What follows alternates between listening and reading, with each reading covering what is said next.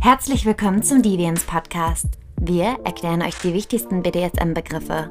Kurz, snackisch und ausnahmsweise auch schmerzlos. Mein Name ist Kat Kristall und in dieser Folge erzähle ich euch etwas über das Thema Limits. Was ist ein Limit? Limits beschreibt wörtlich und im BDSM-Kontext eine Grenze. Man unterscheidet zwischen harten und soften Limits, welche auf der Seite des oder der Subs ebenso vorhanden sind wie auf der Seite der oben spielenden Person. Sie legen den Rahmen fest, innerhalb dessen gespielt wird. Aus diesem Grund ist es wichtig, besonders zu Beginn einer Spielbeziehung frühzeitig und offen nicht nur über die Vorstellungen und Wünsche zu sprechen, sondern auch über die individuellen Limits. Warum unterscheidet man zwischen Hard- und Soft-Limits? Hard Limits beschreiben Grenzen, die unantastbar sind. Zu Deutsch könnte man also auch von einem Tabu sprechen. Tabus oder harte Limits sind vollkommen von der Person abhängig. Was der einen Person als harmlose Praktik erscheint, kann für eine andere ein absolutes No-Go sein. Ein gutes Beispiel hierfür sind Fesseln.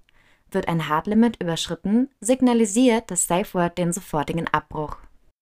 Soft Limits sind Grenzen, die nach und nach in einer Beziehung verschoben werden dürfen. Oder Erfahrungen, die noch nicht gemacht worden sind und daher mit Bedacht angegangen werden sollten. Das kann zum Beispiel Analsex beinhalten, wenn die eine Partnerperson noch keinerlei Erfahrung damit gemacht hat, es aber generell in Erwägung zieht. Wie gehe ich mit den Grenzen meines Gegenübers um?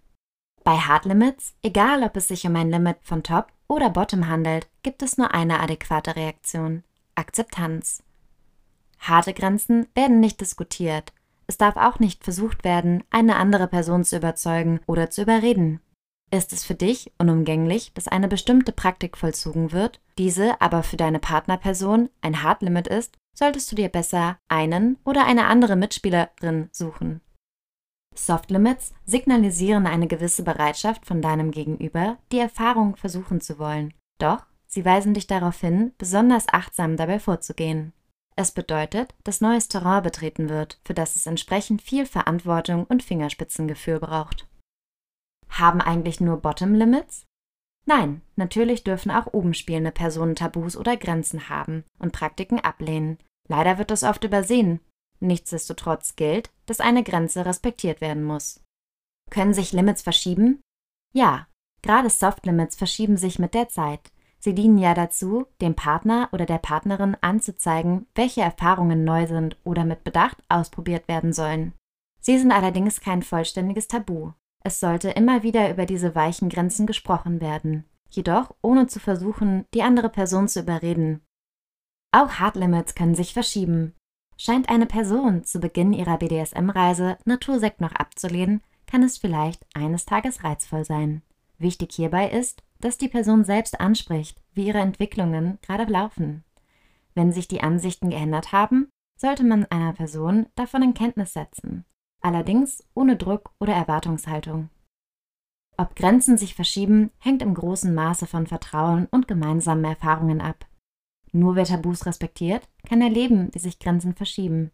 Wenn euch dieses Vertrauen geschenkt wird, ist es etwas ganz Besonderes.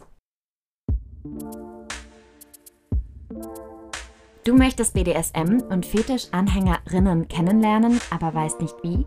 Deviance ist eine Kennenlern-App für Menschen, die sich unwissentlich voreinander verstecken. Den Link zur kostenlosen App findest du in den Show Notes. Wenn dir der Podcast gefällt, dann klick doch bei Spotify auf Folgen oder lass bei iTunes eine Bewertung da. Mein Name ist Kat Kristall und ich freue mich, wenn du bei der nächsten Folge wieder einschaltest oder einfach dran bleibst.